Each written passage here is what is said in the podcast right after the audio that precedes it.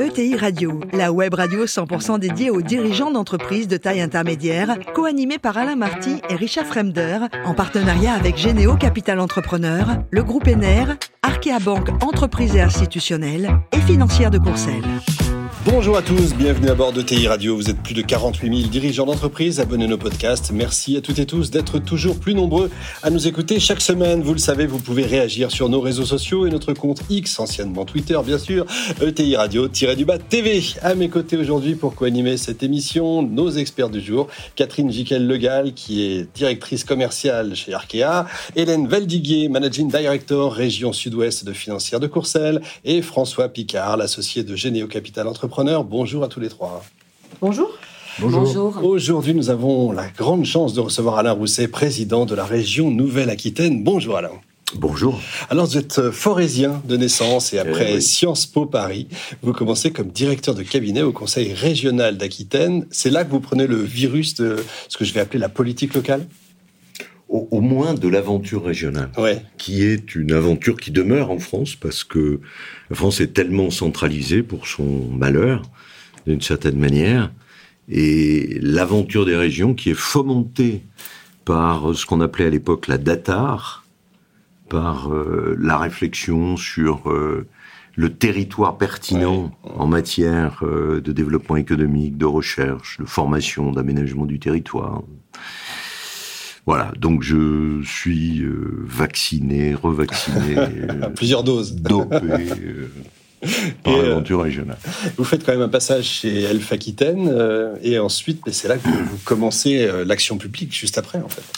Alors en fait, je, je rentre à Elf Aquitaine, puis au ministère de l'Industrie. En fait, je commence quelques mois au ministère de l'Industrie pour m'occuper de la récupération de la chaleur sur les centrales nucléaires. Euh, Et ensuite, j'y reviens en même temps que je, suis à Elf Aquitaine sur la, le développement régional, la reconversion industrielle, et, j'ai notamment à, m'occuper de, la reconversion du bassin de lac, la fin du gaz, euh, de l'animation, de ce superbe cette superbe aventure humaine aussi, superbe aventure humaine, savoir que le, ce bassin, quand on découvre le gaz, passe d'un milieu, d'un monde agricole à un monde industriel.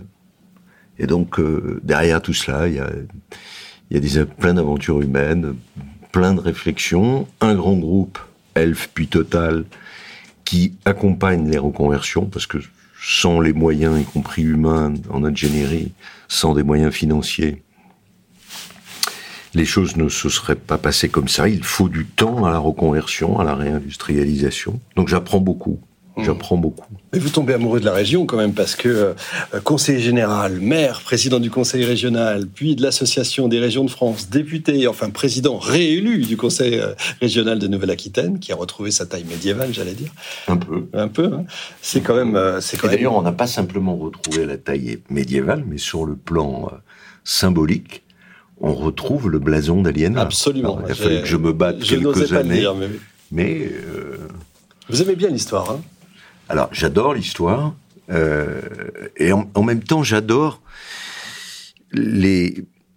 Vous savez, il y a une relation étroite entre l'histoire et la géographie. Si ce sont les Corésiens qui ont animé notamment la filière vitivinicole euh, dans le Saint-Émilionnais, si euh, les habitants de, de, du Limousin viennent plutôt en vacances du côté de Royan, de Rochefort. Euh, il y a des relations liées aussi au fleuve. Rappelons-nous les aventures, autour du, fleuve Dordogne, les gabarres euh, et tout cela. Donc euh, la géographie et l'histoire, d'autres que moi l'ont plus brillamment démontré, Brodel ou d'autres. Euh, il y a une relation étroite. Mais oui, on tombe facilement amoureux de, de, ce territoire. On a envie d'y mettre ses racines, sa famille. Je suis assez d'accord. Bon, on a plein de questions à vous poser. Catherine. Oui, euh, bonjour.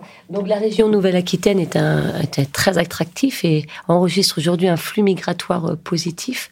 Comment intégrez-vous justement ce flux migratoire dans votre politique d'aménagement du territoire? Certains disent trop positif. Ah. pas moi. Mais euh, je, je, pense qu'il faut, je crois que c'est 30 000 habitants de plus euh, par an. Tout à fait, c'est ce que j'ai lu. Euh, avec une grande partie en Gironde, avec ce réflexe qui est préalable à, à la Covid, de, de, retrouver aussi des racines, une, une, tranquillité dans des territoires plus éloignés. Ce qui nous pose à nous, responsables politiques, publics, de retrouver des moyens de mobilité qui soient pas simplement l'autosolisme euh, en voiture. Donc le train. Mm. Donc la région. Logique. Donc les RER métropolitains. Et au niveau du logement, par rapport à, ah. au contexte aujourd'hui, la région n'a pas de compétences logement. Vous savez que la région, la région s'occupe du logement. Mm. Euh, on n'a pas une compétence directe, c'est plutôt les maires, les intercos, euh, les intercommunalités. Mais en même temps, j'ai souhaité, depuis 2005, euh, qu'on se préoccupât du logement des jeunes. Pour plusieurs, euh, plusieurs raisons. D'abord, euh, le logement, c'est le principal obstacle, en dehors de, de, des problèmes culturels qui peuvent être différents selon le niveau culturel dans les familles. Le logement est le principal obstacle après le bac pour poursuivre ses études. D'où, d'une part, euh, l'intérêt de, créer, comme on l'a fait, des campus des métiers labellisés dans les lycées, jusqu'à, euh, au départ, Bac plus 2, puis licence, puis master, et d'essayer de créer, on en a une douzaine déjà en Nouvelle-Aquitaine, j'étais hier euh, dans le lycée Aroun Tazieff à Saint-Paul-les-Dax, pour en faire un, une espèce de totem de, de, lycée phare autour du bois, euh, celui de Feltin, plein cœur de la Creuse, qui devait fermer et que la grande région a sauvé, qui devient le, le lycée du bâtiment, de la réhabilitation thermique du bâtiment. Et le logement, et c'est pour ça qu'on s'est fortement engagé sur le logement des étudiants, sur le logement des lycéens, sur le logement des apprentis aussi, de telle sorte que il n'y est pas. Alors avec les opérateurs, puisque je, je, les régions n'ont pas, je, je l'aimerais, la responsabilité pleine et entière, avec les moyens qui vont avec, du logement des jeunes. Mais on, on note, et les études scientifiques l'ont montré, que le logement, c'est le principal obstacle à l'ascenseur social. Or, une société où l'ascenseur social ne fonctionne plus est une société qui se révolte. Sur les ronds-points, mais pas que. François. Alors aujourd'hui, on fait cet enregistrement justement à Bordeaux, au cœur euh, de la Nouvelle-Aquitaine, et moi je suis le seul Parisien de la bande. Donc j'incarne exactement ce que vous disiez, le centralisme et autres. Parce que justement, moi, ce que j'aime euh, dans votre parcours et vos combats, c'est ce que vous disiez, c'est euh, cette incarnation de la réussite et de par l'ancrage territorial. Et je l'ai vu à plusieurs reprises, et notamment euh, lorsque vous étiez venu euh, chez Serma, euh, Serma Technologies, pour inaugurer leur filiale Serma Énergie qui développe des bandes test pour toutes les, les batteries, les, batteries le véhicule électrique. Et donc, au-delà toujours de ce caractère un peu central de Paris, moi, ce que j'aime, c'est vous montrer aussi que l'innovation n'est pas que l'apanage des grands groupes, et l'innovation, elle est dans les territoires, elle est dans nos PME et nos ETI, et Serma en est une. D'ailleurs, on salue Philippe Berlier. Si vous voulez venir à cette antenne, on serait ravis. On l'invite. Euh, comment Il est encore un peu trop toulousain. Alors ça, je vous laisse entre vous. Voilà, c'est un message personnel. Mais j'aimerais que vous puissiez, pour les dirigeants de PME et de TI qui nous écoutent, nous expliquer comment justement les territoires sont là pour les soutenir et, et les accompagner à être ces acteurs innovants qu'ils doivent être.